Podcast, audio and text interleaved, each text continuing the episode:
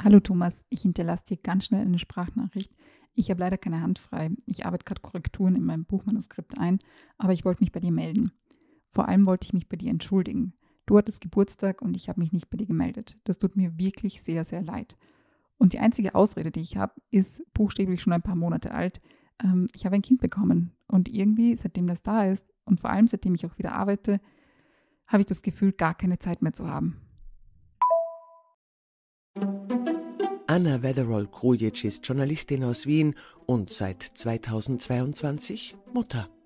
Keine Hand frei ist Lebenszustand und Podcast-Thema zugleich. Als Mutter ist ihr Leben randvoll mit To-Dos und Challenges.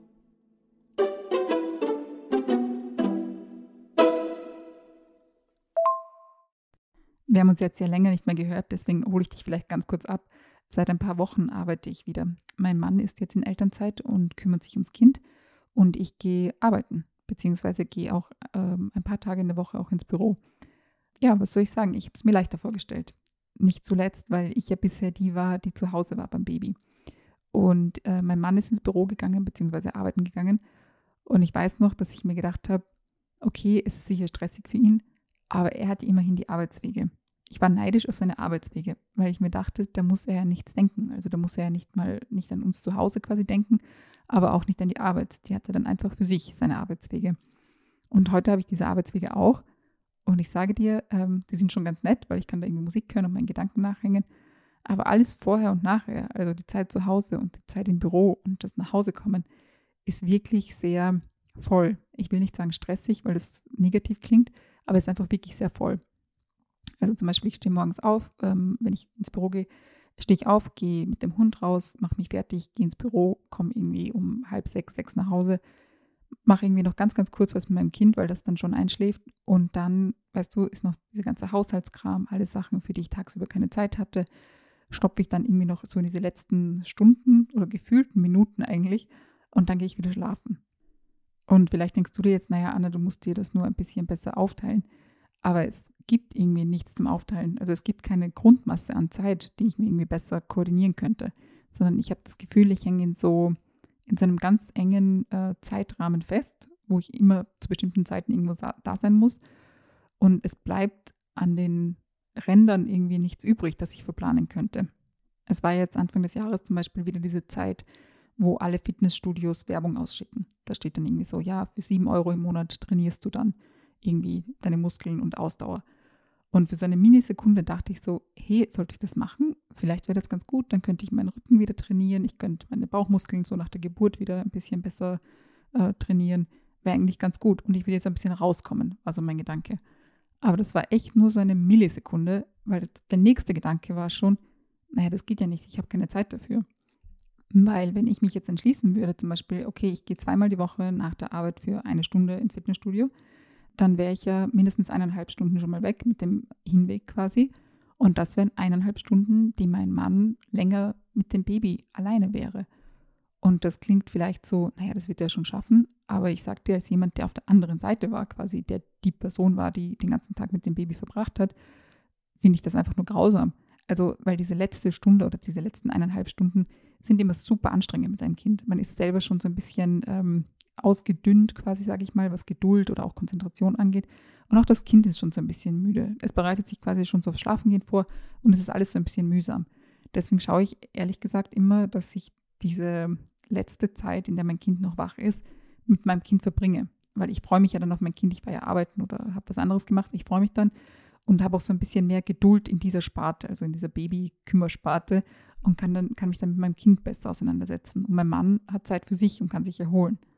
Aber dir als sozialen Schmetterling dürfte ja aufgefallen sein, dass in meiner, meiner Beschreibung von meinem Tagesablauf ja noch was fehlt. Es ist ja nicht nur so, dass ich keine Zeit für Sport habe. Ich habe zum Beispiel auch keine Zeit für Freundinnen. Also ich habe jetzt in meinem normalen Wochentagsrhythmus gibt es keine Lücke, wo ich sagen könnte, okay, da treffe ich jetzt jemanden. Früher, ich meine, ich war jetzt nie so die, der Partymensch, der irgendwie feiern gegangen ist bis, und bis in die Puppen irgendwie draußen war. Aber früher habe ich mich zum Beispiel nach einem Arbeitstag mit FreundInnen getroffen. Wir waren essen, wir waren vielleicht noch was trinken und sind dann alle nach Hause gegangen. Eben das geht heute auch nicht. Also ich kann, ich kann nicht einfach meinen Mann anrufen und sagen, hey Schatz, heute wird es später. Viel Spaß mit dem Kind. Also das hat sowas 1950er, 1960er mäßiges, wo die Hausfrau irgendwie zu Hause war und der Mann hatte Spaß draußen.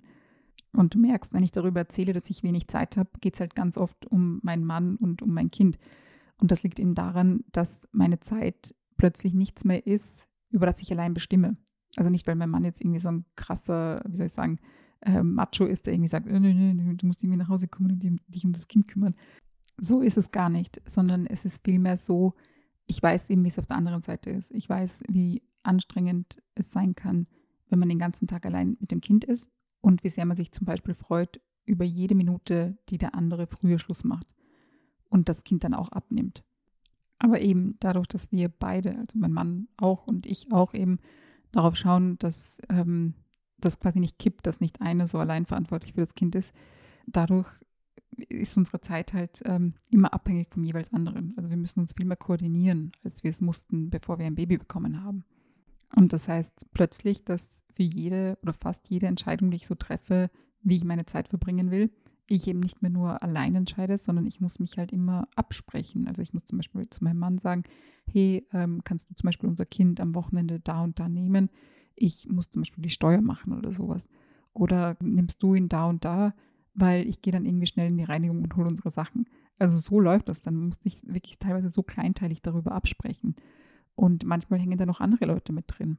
Also zum Beispiel äh, meine Eltern, wenn wir, wenn wir sie fragen, ob sie vielleicht mal einen Tag oder zwei Tage unser Kind nehmen können, dann müssen wir uns mit denen auch koordinieren. Also plötzlich wird Zeit sowas, so ein Gruppenprojekt. Also meine, als wäre mein Terminplan so ein Gruppenprojekt, so fühlt sich das an. Weil ähm, eben früher habe ich so selbst entschlossen, das mache ich da, das mache ich da, hier ist meine To-Do-Liste, die kann ich abarbeiten. Und ich war quasi die einzige Person, die verantwortlich dafür war, wenn ich halt irgendwas nicht erledigt habe.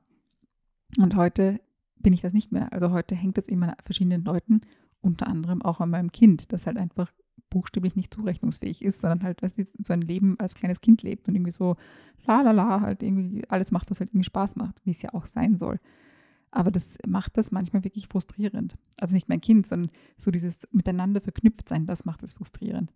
Weil eben manchmal denke ich mir so, hey, ich, ich hätte mich jetzt zum Beispiel hochgerafft, ich würde jetzt zum Beispiel irgendwas machen, ich würde jetzt aufräumen oder so. Also jetzt nicht mal eine schöne Tätigkeit, sondern eine, die ich vielleicht aufgeschoben habe, die würde ich jetzt machen, aber ich kann nicht, weil, keine Ahnung, mein Mann kann zum Beispiel das Kind nicht nehmen.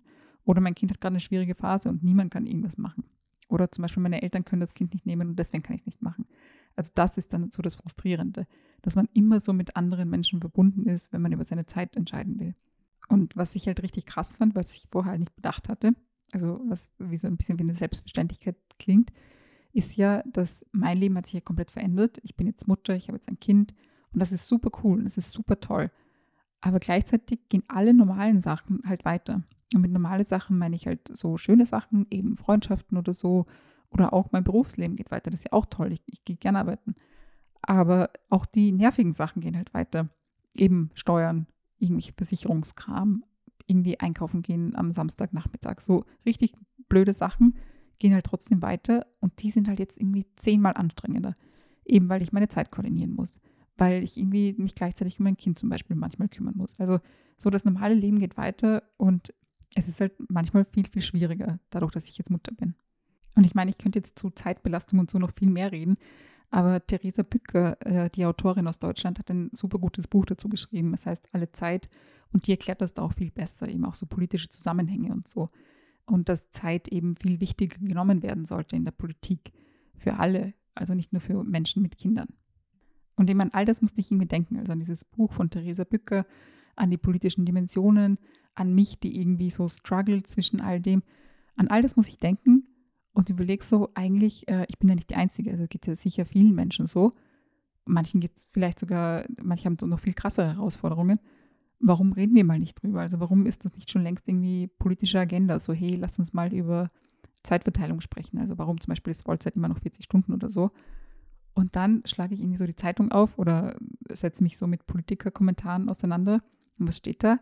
Naja, Teilzeit ähm, ist irgendwie out, Arbeit muss wieder cool werden, alle sollen möglichst Vollzeit arbeiten. Zum Beispiel die Vier-Tage-Woche ist irgendwie gerade so äh, immer mal wieder in irgendwelchen Schlagzeilen. Und warum ist sie da? Nicht irgendwie, weil jemand gesagt hat, hey, sollten wir nicht irgendwie Menschen zuhören, die irgendwie pflegen oder äh, Müttern oder Vätern oder Eltern.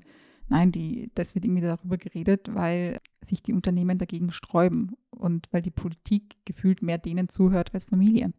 Und so reden PolitikerInnen irgendwie nicht darüber, wie wir mehr Freizeit haben können oder mehr Zeit haben können, um irgendwie Sachen zu machen. Eben um sich um Kinder zu kümmern, um andere Leute zu pflegen, aber auch um Spaß zu haben, auch um irgendwie, keine Ahnung, ins Fitnessstudio zu gehen oder so. Also einfach, damit wir mehr Zeit haben. Darüber reden wir nicht. Stattdessen reden wir darüber, wie wir mehr arbeiten können. Und das macht mich so, so wütend. Und ich, ich erwische mich dabei, wie ich mich da so fühle wie so eine Wutbürgerin. Weil ich mir so denke, naja, warum reden die PolitikerInnen denn darüber, wie, dass wir mehr arbeiten müssen?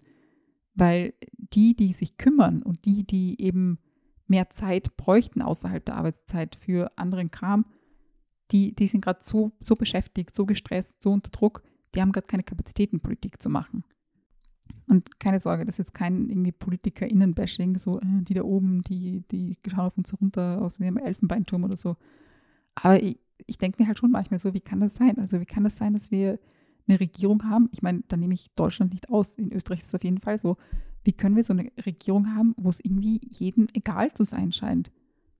Mein Gefühl ist so, dass diese PolitikerInnen, die wir halt gerade haben, die in den Regierungen sitzen, halt viel, viel näher an Unternehmen, an UnternehmerInnen dran sind und an deren Bedürfnissen und an deren Problemen, als an Müttern, an Vätern, an Eltern. Und ich meine das buchstäblich. Also wahrscheinlich treffen sie irgendwelche Unternehmenschefs und Chefinnen bei irgendwelchen Empfängen. Wo soll denn ein 0815 Politiker, sage ich mal, mit einer Mutter irgendwie zusammenkommen? Also mit einer Mutter, die sich vielleicht ständig kümmern muss, weil sie zum Beispiel arbeitet und dann eben nach Hause kommt und sich direkt um ihr Kind kümmern muss. Wo sollen sich denn die begegnen? Wo will denn der Politiker deren Sorgen und deren Nöte irgendwie mitbekommen?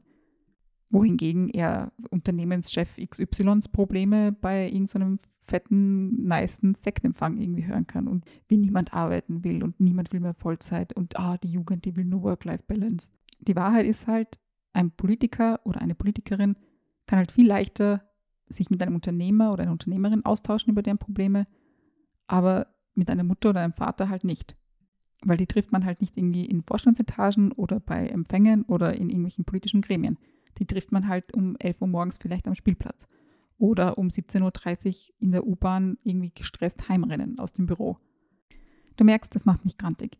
Und ich weiß ehrlich gesagt nicht, was man dagegen tun kann. Also ich, ich weiß nicht, ich, ich sage jetzt nicht irgendwie, lasst uns alle die Parlamente stürmen oder so und PolitikerInnen die vollen Windeln unserer Kinder vor die Tür legen und sagen, wir hören erst damit auf, wenn ihr endlich gute Familienpolitik und vor allem gute Zeitpolitik macht.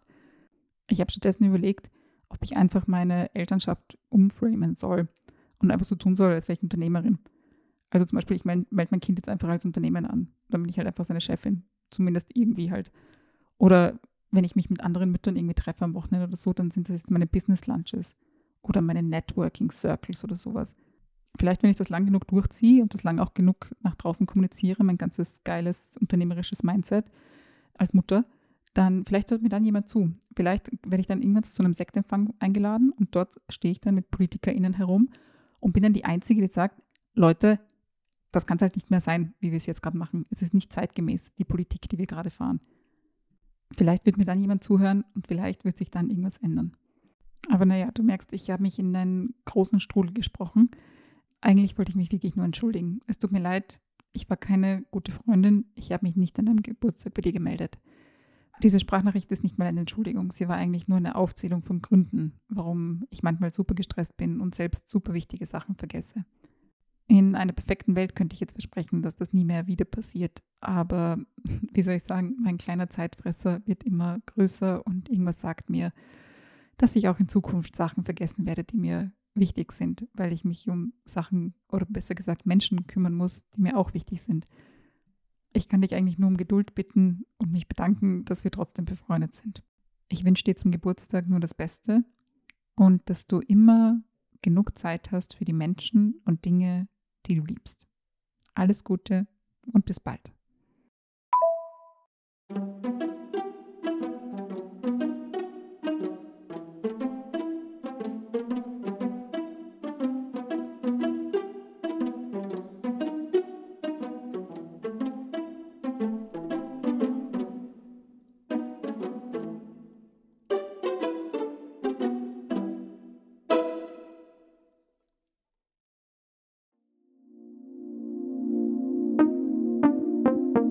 Podcastwerkstatt.